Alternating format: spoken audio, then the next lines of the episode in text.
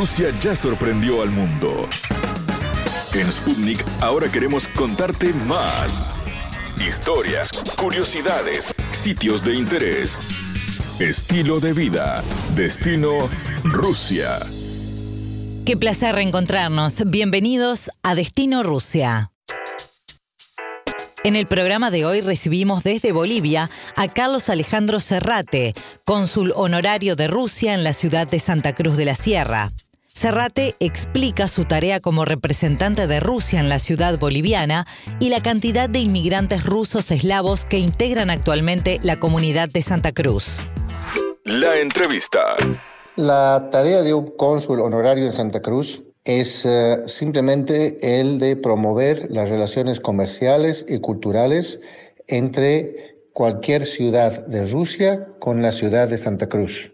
La comunidad rusa en Santa Cruz de la Sierra no pasa de las 100 personas.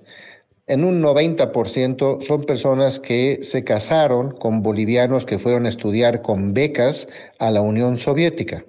Pero aquí, ya estando en Bolivia, han hecho su vida, ya tienen sus hijos, toditos tienen ya pasaportes rusos. Pero la comunidad está cerca de las 100 personas en la ciudad de Santa Cruz. Al margen de eso, más o menos a mediados del siglo pasado, por 1950, 1940, por ahí, entonces hubo una migración masiva de gente rusa que de Rusia partió a China, de China llegó al Brasil y de Brasil se fueron tanto a Paraguay, Uruguay, norte de Argentina y Bolivia.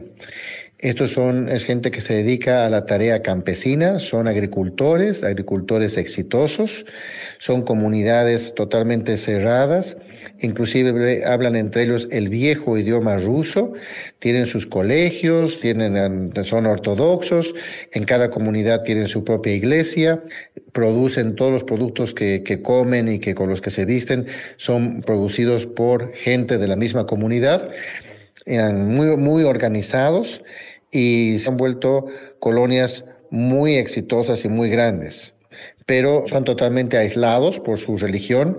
Ellos mismos se, integran con gente de la ciudad o de los pueblos cuando tienen que salir a comprar, a vender, pero dentro de su comunidad casi no, permiten que nadie entre y tienen, eh, unas costumbres, tienen sus propias costumbres y son muy cerrados muy religiosos, pero es una gente extremadamente trabajadora.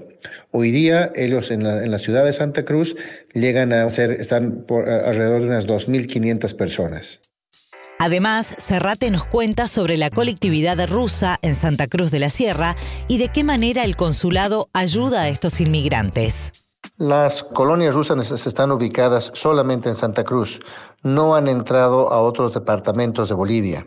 Entonces aquí en Santa Cruz sí, y son varias colonias.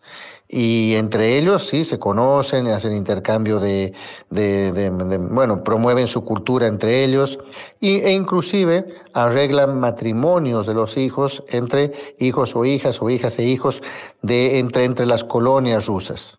Una de las tareas que nosotros hemos estado haciendo como consulado es ayudar a que tanto la gobernación de Santa Cruz ya los contemple como organización que son productiva, que les pueda, en, el plan de crecimiento y desarrollo de la ciudad, planifiquen caminos que puedan, por el cual puedan pasar por sus comunidades, por sus colonias, puesto que esta gente tiene que trabajar, producir, trabajan de la tierra y tienen que sacar, comercializar y exportar sus productos.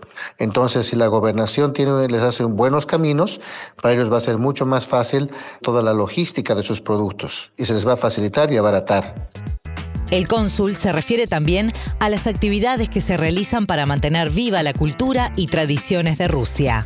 En Santa Cruz, generalmente, con las celebraciones ah, rusas que se hacen, no son con las comunidades en las, de las colonias, sino solamente con la gente rusa que tenemos ah, registrada en la ciudad de Santa Cruz. Celebramos eh, el Año Nuevo, celebramos eh, la llegada de la primavera, celebramos el Día Patria, el Patrio de Rusia, y son momentos donde todos participan, se preparan eventos con canciones de los niños y realmente eso es muy ameno porque todos participan eh, con, su música, tocando, bailando, cantando. Entre, entre las personas que viven rusas en Santa Cruz, tenemos dos hermanas, una que toca el cello y otra que toca el piano, pero de una manera extraordinaria. Tenemos gente que canta, son profesionales ya del canto, y, también los hemos ayudado a promoverlos y haber hecho alguna vez algún evento en un teatro en Santa Cruz de la Sierra para que la gente pueda conocer un poco más de la cultura rusa, tanto con canciones rusas como algunos eventos que han sido homenaje a la música de Tchaikovsky y otros autores rusos. Serrate aclara que como cónsul honorario de la Federación de Rusia en Santa Cruz, el contacto directo lo hace con la Embajada de Rusia en la ciudad de La Paz. Nosotros como consulado honorario en Santa Cruz de la Federación de Rusia, nuestro contacto directamente es con la Embajada de Rusia en la ciudad de La Paz.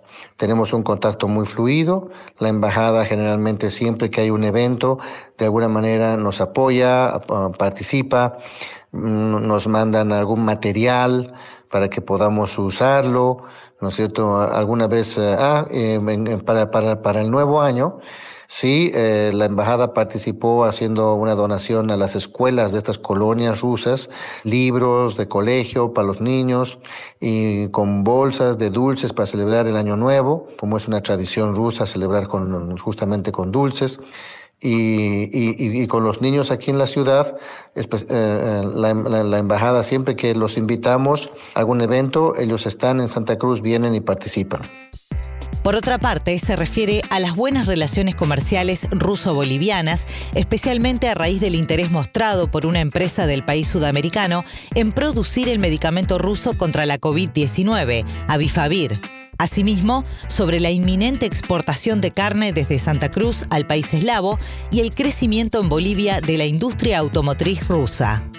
Las eh, relaciones ruso-bolivianas hoy día han entrado en una fase muy interesante me refiero a las relaciones comerciales, han entrado en una primera fase ya que existe una empresa en Bolivia que ha ofrecido producir el famoso remedio que tiene Rusia para el COVID, el Avifavir. La oferta que ha hecho el laboratorio en Bolivia es eh, importar, importar los medicamentos y utilizar Bolivia como un trampolín, ¿no es cierto?, para distribuir a países vecinos. La oferta sería desde Santa Cruz, podré ofrecer este medicamento a, quien se interese de países vecinos. Entonces estamos muy ansiosos como consulado en Santa Cruz de que una operación de esta naturaleza se pueda realizar. Creo que es viable porque la mercadería llegaría directamente en un volumen grande desde Rusia a Santa Cruz, se la almacenaría en una zona franca y de la zona franca se redistribuiría a diferentes países. Ahora, hay que determinar qué países. Eh, nosotros como consulado estamos monitoreando esto y también estamos detrás de poder conseguir la vacuna que eh, el día de ayer el presidente Putin ha anunciado ¿no es cierto?, que Rusia ya la tiene, que a partir de diciembre podrían comercializarla ya a nivel mundial y estamos buscando a través del mismo canal ser nosotros los que importemos y distribuyamos para la región desde Santa Cruz.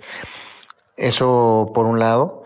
Después eh, hay mucho interés ahora, después de esta cuarentena, se ha generado mucho interés de repente en Rusia de buscar relaciones comerciales con Bolivia. Bolivia es un país muy chiquito, los pedidos que nos hacen desde Rusia son tan grandes que en Bolivia no existen las capacidades para la capacidad para poder abastecer los pedidos mínimos inclusive que nos piden pero se está avanzando poco a poco para ver cómo podemos empezar a exportar granos, por ejemplo, soya, carne, carne de res y otros requerimientos que Rusia tiene desde Santa Cruz. La exportación de carne de Santa Cruz a Rusia está ya a punto de poder firmarse los protocolos y los acuerdos que después de que garanticen la calidad de la carne con tal cual lo pide Rusia. Las, ya se han hecho inspecciones, se han verificado los uh, mataderos, los frigoríficos, la calidad de la carne.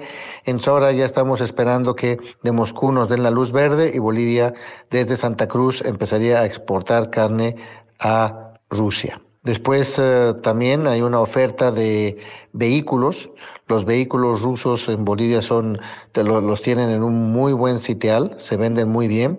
Estamos hablando de marcas de, de la marca Lada para vehículos y bueno, eh, tanto en camiones y buses, otras marcas rusas que han entrado también muy bien al mercado boliviano.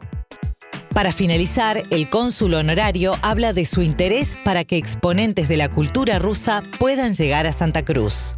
Como cónsul de Rusia, a veces nosotros vemos que como Bolivia es un país muy chiquitito, no es uh, de mucho interés para Rusia poder uh, mandar, por ejemplo, una obra del Bolshoi porque es un mercado muy chico.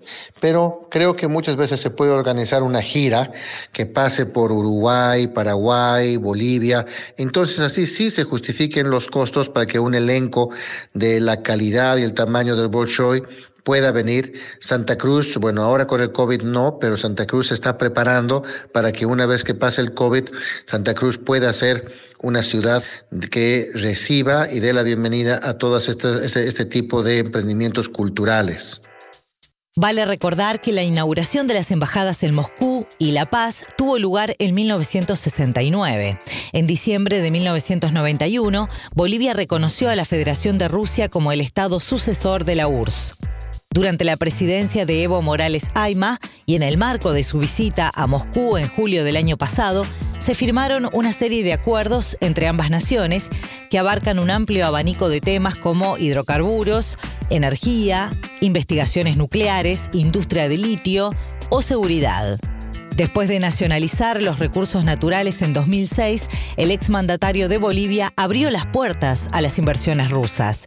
En ese aspecto, Rosatom corporación estatal que cuenta con más de 360 empresas dedicadas a la producción de energía y armamento nuclear a través del mundo, firmó con Evo Morales un memorándum de cooperación de explotación de litio y construye el Centro de Investigación y Desarrollo de Tecnología Nuclear en el Alto, en la capital boliviana, proyectado para operar en 2021. Otra corporación rusa que tiene presencia en el territorio de ese país es Helicópteros Rusos, de la estatal Rostech. ¿Sabías que? Conocemos datos de Rusia que te van a maravillar. Si entras en una casa rusa y ves una alfombra pegada a la pared, que no te extrañe. En la ex URSS, lo más normal era decorar las paredes con estos objetos provenientes de Oriente Medio y hay quienes siguen la tradición. En la Europa del siglo XVI, las alfombras eran un indicador de alto estatus social. Lo mismo sucedía en Rusia, donde los zares a menudo recibían caras alfombras de los embajadores orientales. Los muros, el suelo y el techo del dormitorio del zar Alexis en el siglo XVII estaban decorados con maravillosas alfombras y tapices. En tiempos soviéticos, la alfombra también era un símbolo de que te iban bien las cosas, ya que eran muy costosas. Este objeto llegó a convertirse en indispensable y cotidiano, tanto que hasta creencias y supersticiones ha generado. Hasta aquí, Destino Rusia. Gracias por la compañía. Hasta pronto. Destino Rusia.